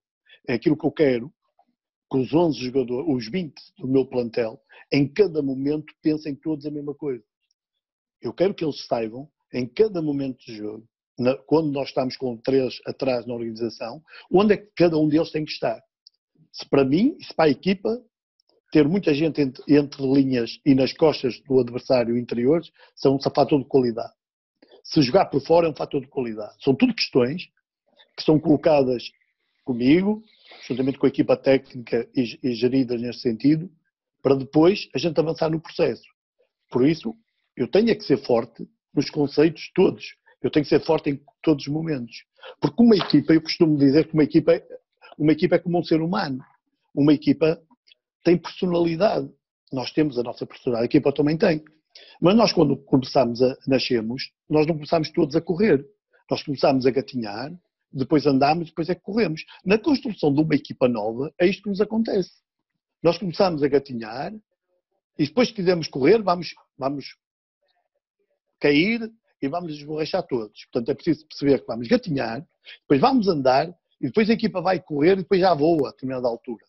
E é isso que eu quero numa equipa minha. E numa equipa eu quero aquela parte da base 4-3-3, no meu caso, com duplo pivô, mas eu tenho que saber é que quando perdemos a bola, o que é que fazemos, quando a ganhamos no, no, no primeiro terço, o que é que fazemos, quando estamos em construção ofensiva, o que é que eu quero com as trocas entre lateral, e quando é que o lateral está por dentro e quando é que o extremo está por fora, porque eu faço muito isto, o jogador tem que perceber isto. Portanto, para mim, isto é que é o importante, que o jogador passe por determinadas alturas. E eu acho que é importante na formação eles passarem por vários contextos, para eles perceberem também. É importante. Não quer dizer que jogue assim, mas que também há momentos que treina assim. Eu até acho que nós vamos passar no futuro para variarmos dentro do próprio jogo várias formas de jogar e várias formas de, de coisa. Estamos lá com um, depois a seguir metemos dois e construímos a três e depois já, já, construímos por dentro. E, jogas com o lateral aberto com o extremo por dentro. Eu às vezes, eu para variar, eu posso vos dizer no Benfica, da maneira que o Benfica defendia, que defende com os extremos, na primeira fase de pressão, nós tínhamos sempre a, nós tínhamos sempre a jogar com, com, com o nosso seis ao lado do guarda-redes. E como, e como o Benfica fazia uma pressão diferente das outras equipas, o que é que ele fazia? Pressionava com os extremos os centrais e, e pegava no ponta, pegava-nos o pivô. Mas o pivô estava cá embaixo, ele ficava ali à entrada da área. O que é que eu fiz? E depois obrigava a equipa a, a esticar a bola para o lateral e eu, para confundir ali o lateral, comecei a jogar com os laterais por dentro. Ou seja, os laterais eram médios. E aí o homem já não sabia se vinha, se vinha. Portanto, são lados estratégicos que a gente vai construindo e depois já, e depois já comecei a fazer isso, já começámos, a equipa começou a pensar e discutimos muito isto, já fazia isto em próprias ações de jogo. Mesmo em, em, em situações de segunda fase de construção, já tínhamos os, os, laterais às vezes por dentro e os extremos é que faziam a linha, outras vezes era ao contrário, tudo dependia. Mas para mim, como para te dizer, a linha, estou como o Zé, a linha de partida é o sistema tático, depois ali é os nossos conceitos, a nossa ideia daquilo que a gente quer em cada momento do jogo. E se os 11 pensarem todos a mesma coisa, o guarda-redes a pensar a mesma coisa, o, o ponto a pensar a mesma coisa, em todos os momentos, nós estamos a caminho de ter uma grande equipa e uma equipa quase perfeita. Exatamente, e era, era mesmo aí que eu, que eu queria chegar, porque um, um jogador que, que saiba e que durante o processo de formação, vamos falar de, de um defesa lateral, digamos, saiba sair a três, sair numa linha com quatro, saber que pode ser posicionado por dentro ou pode ficar aberto uh, no lado contrário uh, para, para, para atrair. Oh, sabes, sabes porque é que isso é importante? Não é só por ele saber que está por ali, é que os posicionamentos do corpo é diferente Exato. o lateral estar por fora ou o lateral pensar como médio. É Exatamente. É completamente diferente. E eu se tiver dois laterais, às tantas com um consigo pô-lo a jogar assim e o outro que não vivenciou isso só consegue jogar por fora. Entendes? Portanto, quanto maior vivências ricas tiverem estes jogadores, os apoios são diferentes, a posição do próprio corpo para a recepção de bola é diferente, o que ele tem que pensar na linha, o lateral pensa uma coisa, mas quando está, está a jogar por dentro já tem que pensar outras coisas, porque ele já tem outras áreas que pode circular, enquanto na linha só tem, ele só tem aquela linha ou, ou para o central, ou para o ponta, ou para o extremo, ou faz uma diagonal do lado contrário, para fora é linha, é fora. Ele, quando está no meio, tem outras variedades e outras uh, situações, mas às vezes também está recebido de costas, que é o colateral muitas vezes não recebe. Recebe já enquadrado, recepções orientadas, e, está, e ele tem que passar por isso. E isso passa na formação com situações de exercício. Por isso é que eu digo muitas vezes, uh, eu não sei se consigo explicar isto, uh, para alguns treinadores que eu não quero ser não quero ensinar ninguém, atenção, eu é fruto da minha experiência, daquilo que eu penso e daquilo que, que eu também evoluí, também fiz muitas asneiras no início, que me rio hoje em dia daquilo que fiz, hoje penso o treino de outra maneira, penso o exercício de outra maneira, é que há muita gente que, que começa a fazer exercício sem perceber o jogo. Eu não sei se consigo explicar o que quero dizer. Cria o exercício, faz o exercício porque fez, mas não, primeiro tem que perceber o jogo. E este perceber o jogo é perceber todas as dinâmicas e todos os momentos, para depois criar um exercício que vá de encontro ao jogo que ele quer. Porque com isso que eu faço, às tantas, para o jogo do Zé, ou para o jogo do Manel ou do Kim, não interessa para nada. Porque se eu estou a fazer um jogo para a minha maneira de jogar, para o jogo que eu quero, o exercício tem que ser um.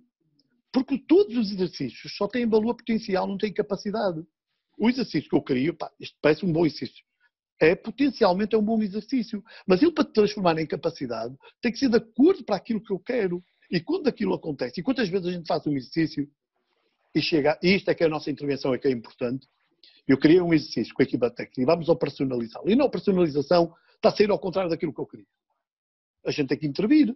Se eu queria um exercício de organização ofensiva e está-me a sair em transições, o exercício é poleiro, o exercício não está mal. Agora, não está para aquele dia aquilo que eu queria ou personalizar e que os jogadores fizessem muitas vezes. E portanto aí nós temos, por isso é que treinar uh, é muito mais que dar treino. Treinar obriga o pré, pensar na construção, pensar na ideia, pensar o que é o jogo, na construção de uma, de um, de um, de um, de uma bateria de exercícios, e não são muitos exercícios, não são 300 exercícios. Um treinador dizia no outro dia, o Jorge Jesus tinha 14 exercícios top. E o treinador não precisa ter muito mais que, esse. Tem, tem que ter uma bateria de si para o jogo que quer, para o jogo que quer, para os vários momentos, e depois operacionalizá-lo e depois saber criticar o próprio exercício. Temos que mudar aqui, temos que alterar aqui, está a resultar, não está a resultar, e não desistir da ideia.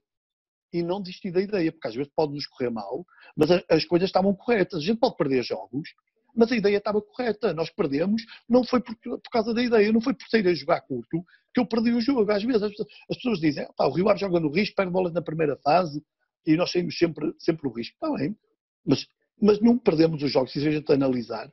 Às vezes não perdemos o jogo, não perdemos o jogo nisso. Há um jogo que nós perdemos, que foi uma bola longa que o Carlos bateu, e o adversário ganhou a bola e foi dar golo. Qual é o risco aqui? Qual foi o risco? Percebe? Até para sair, até sair por trás tem que haver ordem. A equipa, quando sai, uma equipa, se for organizada e for trabalhada, quando está a sair no risco, com os centrais, sob pressão, a equipa adversária mete muita gente da primeira fase, de, da pressão da equipa adversária da primeira fase, a equipa, para sair a jogar, tem que ter ordem. E toda a gente tem que saber o que tem que fazer em cada momento. E toda a gente tem que estar colocada e tem que saber para onde é a bola tem que entrar. Não aquilo não sai o aleatório. E o jogador sabe que sem pressão, nem que atira depois a bola, porque as linhas de passe têm que aparecer. Portanto, tem que haver ordem nisto. Só. E fui abaixo. Estás no... Sim, sim, sim, tudo é. Espera aí um segundo. Ah, vou entusiasmar muito. Sim, sim, tudo. Pronto. Faz outra pergunta que eu estou muito isto. José, uh, e aqui falando de, do, do escalão de sub-23 e onde, onde, onde se encontram agora, qual é, qual é a principal eh, visão deste campeonato? Há, muito, há muita discussão de que há muitos golos, é um espaço entre a formação e o futebol sénior onde tanto os treinadores como os jogadores podem arriscar e podem errar mais e dar-lhes mais oportunidade para, para terem um patamar extra para se desenvolverem. Qual, qual é, qual é a principal função deste, deste tal patamar extra na, na formação e, e quais, quais têm sido os benefícios e também as áreas onde, onde têm notado mais dificuldades neste patamar? Eu acho que este, este campeonato tem, é muito jovem, tem, tem duas edições, tem duas épocas, uma delas desde que terminou, portanto é, é, é, muito, é realmente muito curta, há aqui uma, uma base de, de dados muito, muito reduzida. Realmente no primeiro ano, uh, eu acho que vai concordar comigo, era, foi um campeonato espetacular. Não esta época, mas a época passada. Foi um campeonato cheio de golos e aí sim, com, com se calhar era aquilo que, toda a gente criticava o campeonato, que era demasiado aberto, que não, é, não aproximava da realidade competitiva portuguesa de primeiras e segundas ligas, porque era, era muito partido, havia, havia uma, uma incerteza enorme no, no, no, jogo em termos de resultado, mesmo quando as equipas estavam a perder por 2 3 0 era possível dar a volta. E, isto, segundo, segundo uh, algumas vozes críticas da, da prova, diziam que não era real. Mas depois nós, quando nos juntávamos todos para analisar, uh, os treinadores se juntavam todos para analisar esta, estes dados, era, era ali a relação, era o campeonato mais próximo com a Premier League em termos de tempo corrido, em termos de gols marcados, gols sofridos, em termos de indecisão, em termos de, de, de competitividade, ou seja, o primeiro poder ganhar o último, o último perder o primeiro, etc. Ou seja, é, era o campeonato mais próximo. E nós na altura levantámos esta questão, mas então o que é que querem? Querem uma prova mais parecida com o futebol inglês, que toda a gente gosta, toda a gente acha muita piada a ver, ou querem uma com o futebol português, que realmente toda a gente vai aos estádios ver, que os estádios estão todos muito cheios e que, que é fantástico. Há jogos realmente sensacionais. Mas pronto, mas percebemos, ok, estamos aqui a formar para o nosso campeonato, para o nosso, mas, mas antes de formar para o nosso campeonato também estávamos a formar jogadores de futebol profissional. Portanto, havia aqui uma, uma, uma discussão muito saudável, muito interessante, embora curta, porque há pouco tempo ainda de, de liga relação, que era perceber onde realmente queremos ir. Okay? Queremos, queremos formar jogadores neste registro uh, ou queremos formar jogadores para o futebol português. Mas, por outro lado, havia uma grande, uma, muitas vozes é que queremos mudar o futebol português para um futebol mais espetáculo. E havia aqui uma grande, uma, uma discussão muito alegre, muito acesa em relação a esta, a esta situação. Uh, conclusão, acho que o, a Liga Revelação é realmente uma liga aberta, uma liga que não há descidas de divisão, portanto é uma liga fechada, é ali, é ali, um, é ali uma zona experimental, se quisermos ver, é uma, uma zona, uma zona intermédia entre júnior e sénior, que, que, é um dos grandes problemas que nós temos ao nível da formação dos nossos atletas, é esta transição de júnior para sénior. Um, e acho que tem sido muito benéfica, porque havia tal questão. Um dos grandes problemas, e, e passei, o Pedro também passou pelo campeonato de júniores, é que realmente a intensidade do campeonato de júniores, a velocidade com que as coisas se processam para um futebol profissional e até para a Liga Relação é muito menor.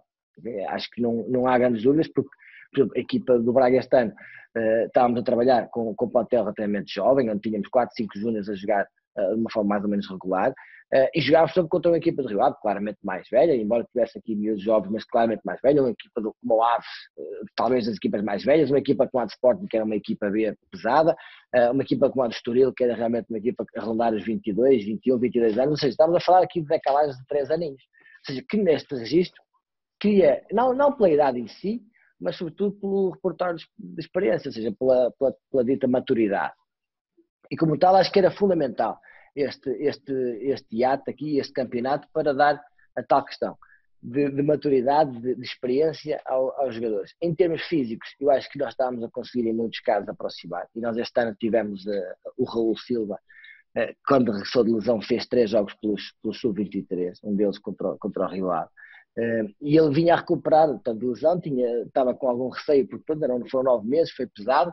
E no final do jogo, o primeiro jogo que ele fez para nós foi contra o Famalicão. E no final do jogo ele veio ter comigo, ganhámos um zero. E ele dizia: Oh, mister, porra, os meninos correm como o caralho, estes já são malucos, nem na primeira liga corro tanto. E nós vamos ver o GPS e realmente é verdade. Nós tínhamos médios a correr 13 km por jogo os nossos dois médios, porque era, era, nós trabalhámos também no grupo de pivô, tinham que fazer um box-to-box, andavam na, na, casa dos 13 km. Nós tínhamos os nossos extremos a fazerem 11 km e muitas vezes com um quilómetro e meio de alta intensidade, ou seja, estamos a falar aqui de, de valores, se não forem iguais da primeira liga, em alguns casos são superiores. É? Nós, nós tínhamos, e a dada altura nós tivemos até pessoas que diziam, ah, eles estão a correr isso estão a correr mal. Se correm muito é porque estão a correr mal, se correm pouco é porque não estão preparados para lá chegar. É, pois é, haveria sempre, haveria sempre eh, razões para, para as coisas. Mas isto para dizer o quê? Esta Liga Relação eu acho que é importante. Eh, vamos ver como é que ela se vai orientar agora com, com a terceira divisão, porque pode haver aqui uma, uma confusão entre, entre os objetivos para, para as duas ligas e, e como tal poderá, poderá, perder, poderá perder aqui alguma competitividade e algum investimento dos clubes que estava, que estava a ser feito e que estava a ser uma liga muito, muito, muito interessante.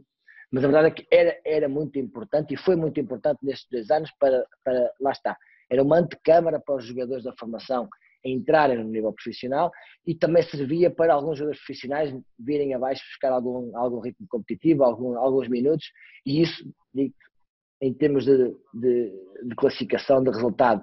Em alguns meses nós ficámos um bocado frustrados porque chegávamos ali, preparámos um jogo, e eu lembro que não este ano, mas ano passado contra o Aves, preparámos uma estratégia de jogo que era só vamos atacar pelo lado direito, porque o Aves tinha, na nossa entender, algumas fragilidades pelo lado direito. Chegámos aqui ao jogo e eles baixaram dois jogadores da equipa que eram Matos Milos e, e, outro, e outro jogador, falha-me agora a memória, e nós começamos aos 10 minutos tivemos que mudar tudo, gente, não é pelo lado direito, é pelo lado esquerdo, porque isto hoje, deste lado está tudo completamente fechado. Mas isto era bom, porque também aqui nos obrigava a crescer e não era a crescer durante uma semana, tínhamos cinco dias para planear, não, não, é agora. Gente, portanto, aquilo que fizíamos pelo direito temos que fazer pela esquerda, é igual, fazíamos, e rapidamente eles tinham que se adaptar. E isto, acho que para o jogador, e ainda estamos no, no, na, na, formação, o sub-23 continua a ser formação, para o jogador é fantástico tem que se adaptar, tem que rapidamente reagir e, e, saber o que fazer, porque aquilo que era o plano inicial furou e, não, e por, por fatores externos não, não, não podemos seguir uh, esse caminho. Portanto, eu acho que é, é muito importante, é, é, realmente aquilo que nós, nós precisamos para, para que o jogador seja mais preparado para chegar a um patamar profissional.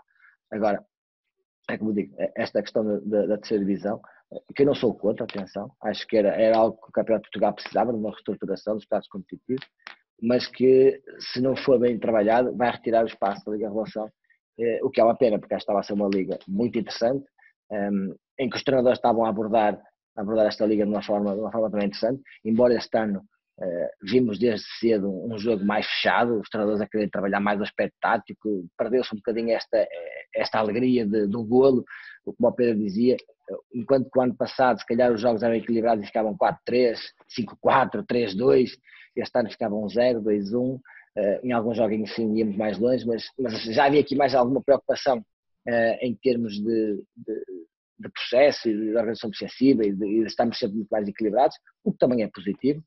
Uh, se calhar não é tão positivo e o Pedro vai falar disso da questão do, do antijogo, mas, mas acho que era acho que era e é um campeonato e um espaço muito importante para, para o desenvolvimento do jogador sobretudo quando pensamos nesta, nesta antecâmara para, para o futebol profissional. Hum. Sem dúvida.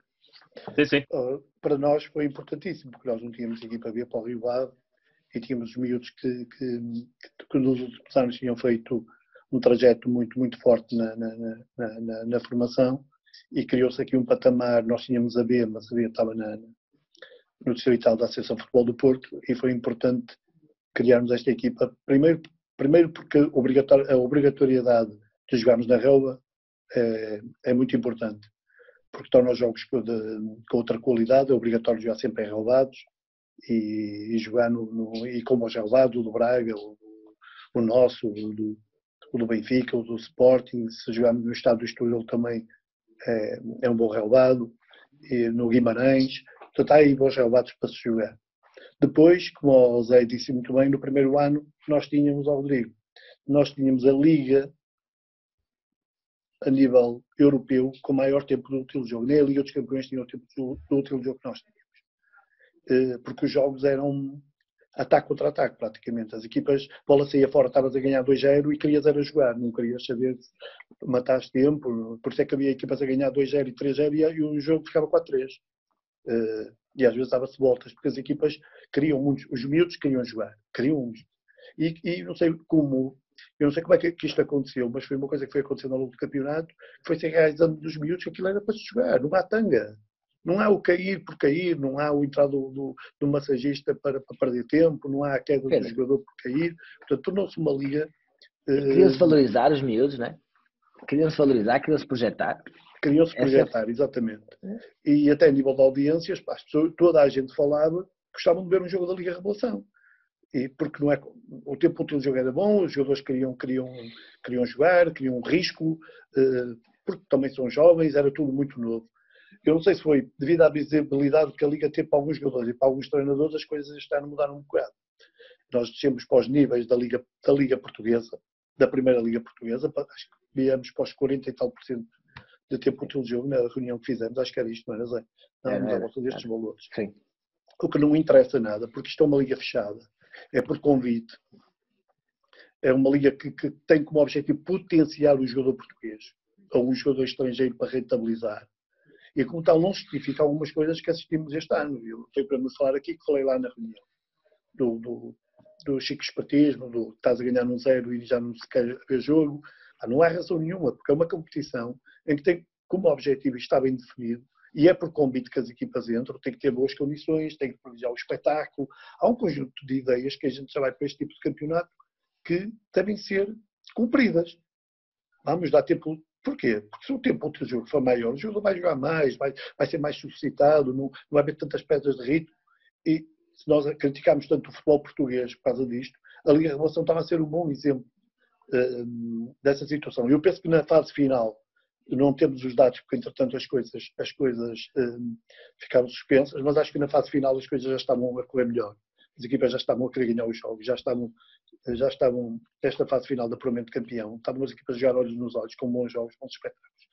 E, e, e serviu-nos, para nós serviu-nos muito, eh, além de potenciar os jogadores, alguns jogadores da equipa A, e nós no ano passado tivemos dois casos, o Rona que teve dois anos, praticamente um ano e, e, alguns meses sem competir, e começou a competir connosco, 20 minutos no jogo, depois jogou 40, depois jogou 60, e depois para aí ao quinto jogo é que jogou 90 minutos, e com o Joquinha também, que vinha de uma operação, que é um patamar para eles, é saem do treino e para irem para um patamar de intermédio de competição antes de chegar à primeira equipe uh, jogar e, e, e, evolução. Mas acima de tudo, uh, um campeonato muito, muito interessante para, para, para os miúdos que saem da, da, da, formação e tem aqui um patamar intermédio e que lhes dá, acima de tudo, crescimento, visibilidade e competência.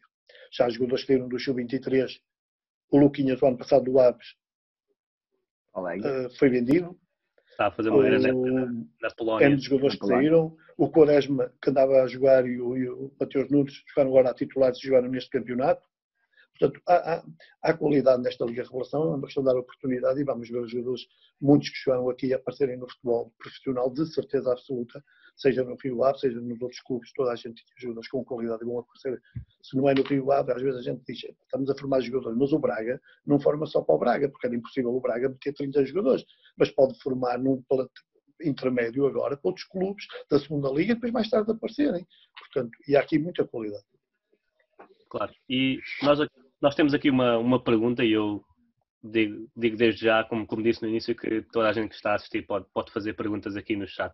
E o David Almeida toca aqui num dos pontos que, que também envolve a Pro Scout, que é o, que é o scouting né, a este nível do Sub-23, que é um campeonato que acompanhamos muito e que temos os nossos conteúdos de podcast e de artigos. Ele pergunta como é que é feita, quais são as linhas e, e orienta, as linhas orientadoras do scouting neste nível uh, do sub-23? É algo que é feito uh, anteriormente nos escalões e depois os jogadores vão subindo uh, durante a formação ou se, e eu sei que aqui as decisões nem sempre são dos treinadores, às vezes é, é o clube, mas como é que é feita a escolha dos jogadores para estas equipas específicas de, de sub-23, que é aquele escalão intermédio que pode tanto potenciar a equipa A, como até pode potenciar um jogador para ir para outras equipas de, de, de segunda liga ou primeira liga e de escalões profissionais.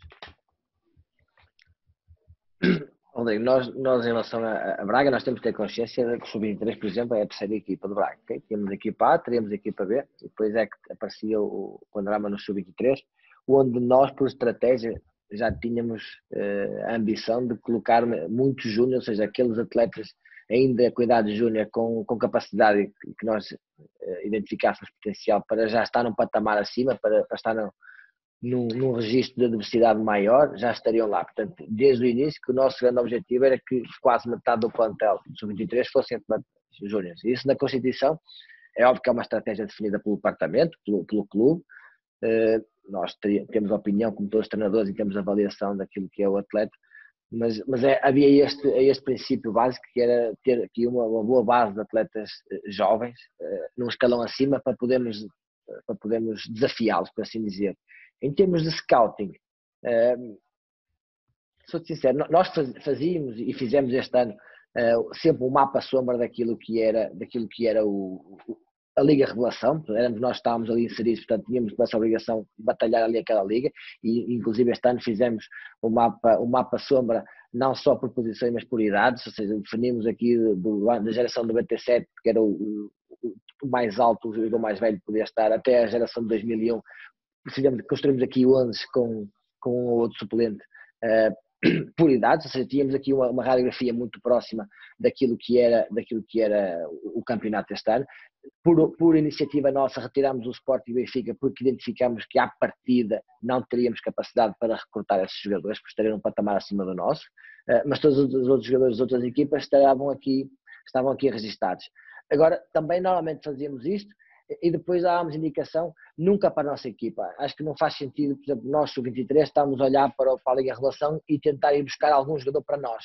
Não, teríamos que buscá-lo sempre já com, com, com indicação futura, ou seja, quanto a ir buscar um jogador ao nível da Liga Relação, teria que ser sempre um jogador com potencial para entrar, por exemplo, na equipa B direto. Nunca poderia estar na nossa equipa, porque aí não faz sentido. É isso, teríamos que ir ao Campeonato de Júniors, ver uh, se realmente havia algum jogador com potencial para entrar já na nossa equipa também não faz sentido nenhum, por exemplo, irmos ao Campeonato de Júnior buscar jogadores para os nossos Júniores, porque não, não é o mesmo patamar, ou seja, eh, aqui lá está, é a tal questão da formação. Tens que olhar para o jogador com projeção futura e, e o scouting diz-nos isso, não é? aquilo que é antevermos qual será, qual será o seu desenvolvimento, a sua, a sua adaptação dentro daquilo que é o contexto Braga e colocá-lo sempre no patamar de cima, não com o patamar onde eles estão, porque isso não fará, não fará grande sentido na nossa maneira de ver. Claro. Nós, Rodrigo, nós, uh, primeiro que tudo, pronto, estamos a fazer um plantel sub-23 para o ano. Primeiro olhamos para dentro. O que é que nós temos dentro de casa? É o primeiro patamar é esse. E depois, quem trabalha diretamente connosco, é o scouting da equipa profissional, trabalha para a equipa profissional, e se vir algo miúdo entre, do escalão etário entre os 17 e os, e os 20 anos, e se for de importância, sinaliza e tenta ver se a gente pode contratar ou não de maneira a tentar chegar à equipa A. Portanto, passa tudo, nós não temos o scouting de sub-23, somos nós, não é? Que se vimos a um miúdo, indicamos ao team manager e, ao diretor desportivo da, da, da, equipa e depois chega lá. Mas o primeiro princípio é olhar para dentro. Fechamos com dentro, falta-nos um ou dois jogadores depois aí é o scouting que entra para ser uma mais-valia, para ser um jogador que no futuro pode dar ou pode não dar, mas no, mas no futuro ter, ter, ser jogador de, de patamar equipado, se formos buscar fora.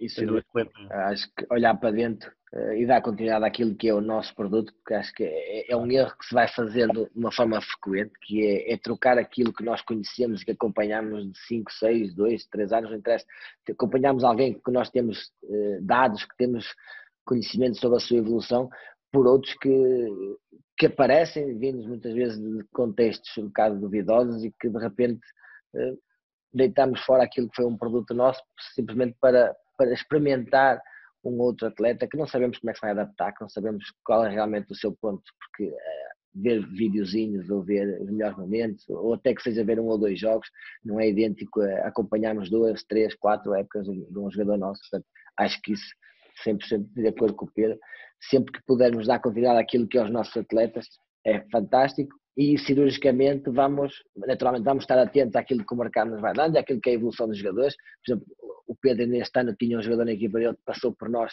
que era, que era o Bruninho, e que fez uma época fantástica. E, se calhar na altura saiu do Braga porque não estaria tão bem, estaríamos melhores, na nossa opinião.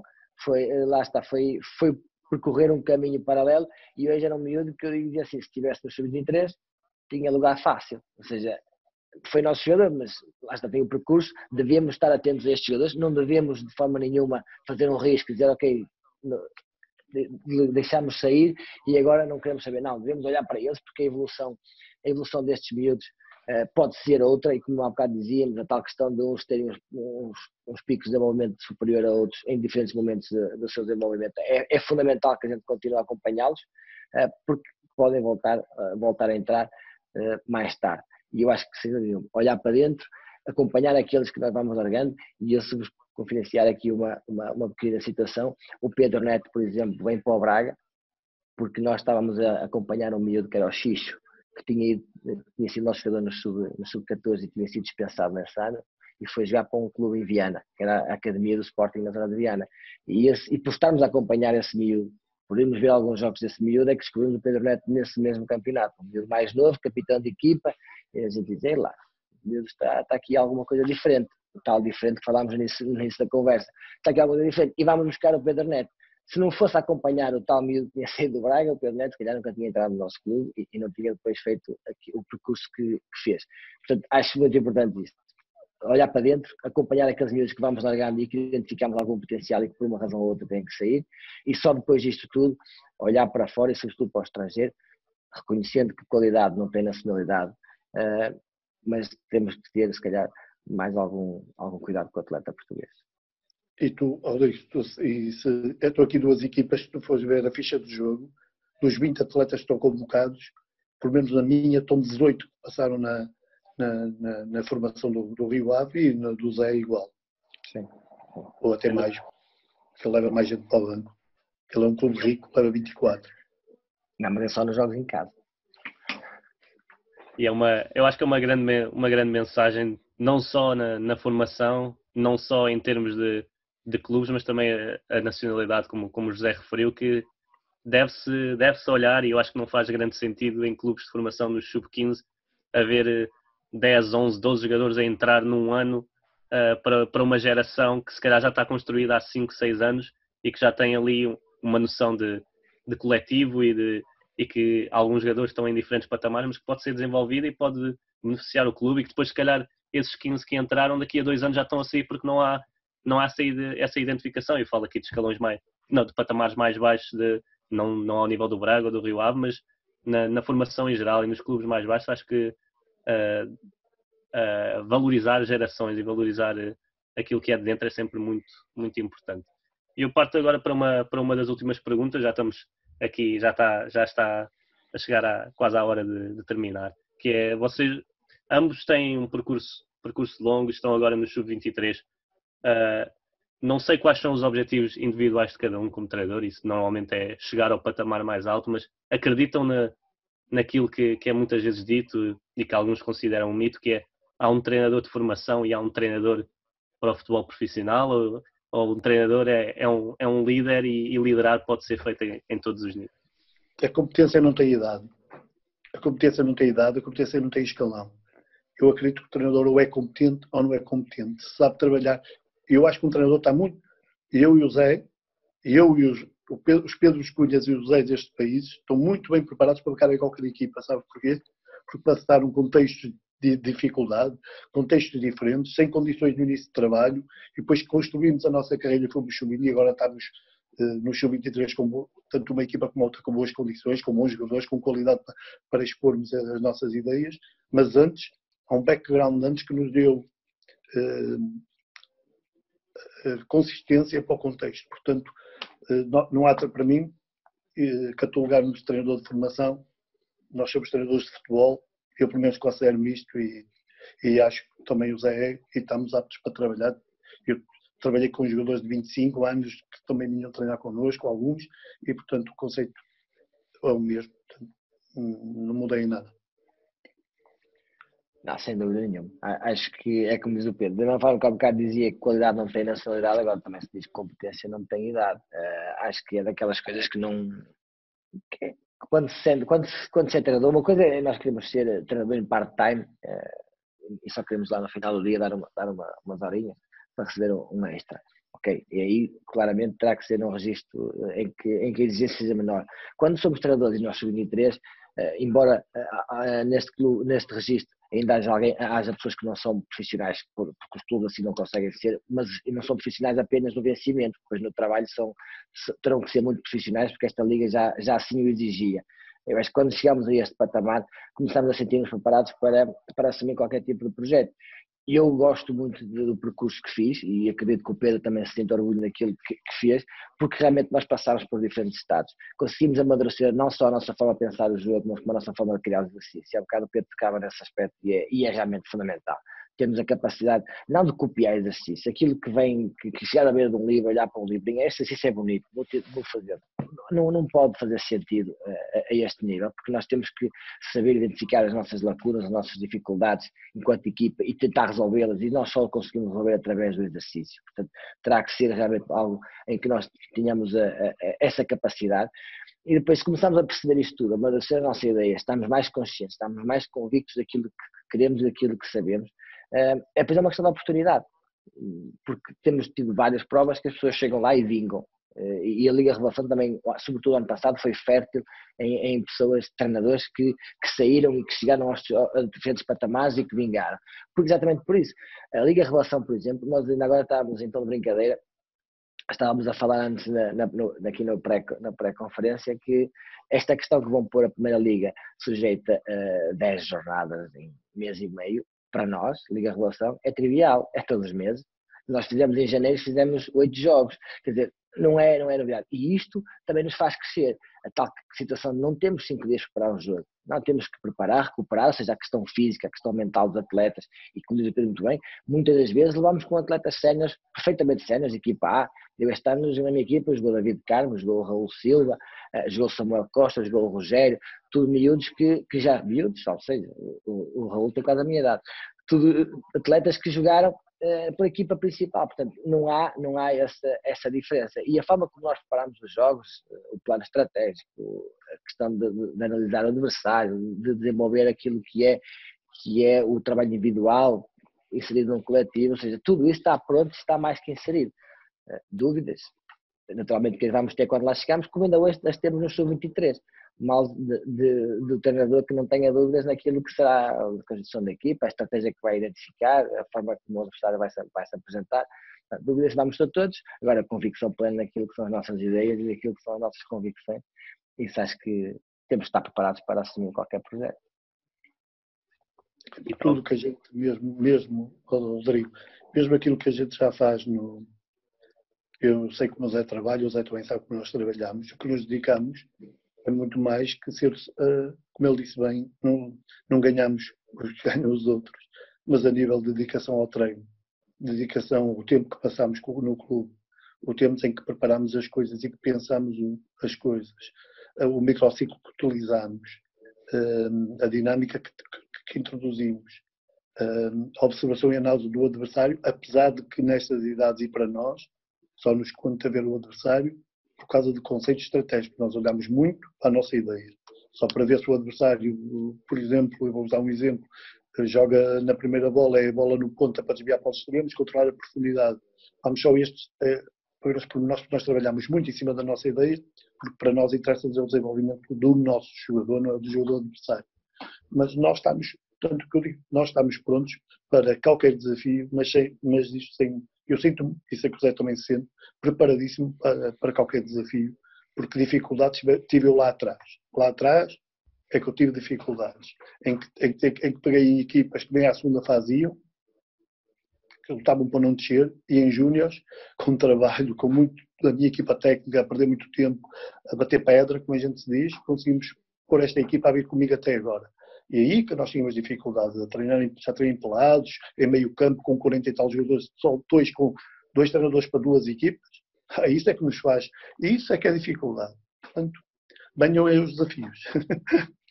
E tal como, tal como falámos da, da, formação dos jogadores, que é preciso passar pela, pelas diferentes experiências, a, a, dos treinadores é igual e, e cada um tem o seu timing, tem, tem o, seu, o, seu, o seu percurso diferenciado. E acho que é uma, é uma excelente maneira de, de daqui terminarmos. Eu agradeço, eu agradeço aos dois pela, pela disponibilidade. Pedimos mais uma vez desculpas pelo, pelos problemas técnicos, mas isto vai, vai estar tudo disponível para as pessoas verem depois. E agradeço e quero dar os parabéns pelo, pelo percurso e pela, pela época de, de que estavam os dois plantéis a, a fazer e que espero vê-los em breve uh, no, nos palcos que, que ambicionam e tenho a certeza que, que, isto foi uma excelente conversa para, para quem está a iniciar e para quem, para quem acompanha o vosso percurso. Muito obrigada tanto ao Pedro como ao José pela conversa. Obrigado, Obrigado Rodrigo. Um grande abraço ao Pedro. É assim, que nós, é assim que nós nos vamos despedir aqui. Digo a toda a gente que nos segue para, para acompanharem a ProScout na, nas redes sociais, na, na, no nosso site, onde, onde falamos muito de futebol de formação, mas também uh, futebol profissional, scouting, as diferentes áreas de, de do futebol e, de, e, do crescimento do futebol nos dias de hoje. E, agradeço mais uma vez por estarem aqui a ver e, e um bom fim de semana a todos e, e obrigado pela conversa.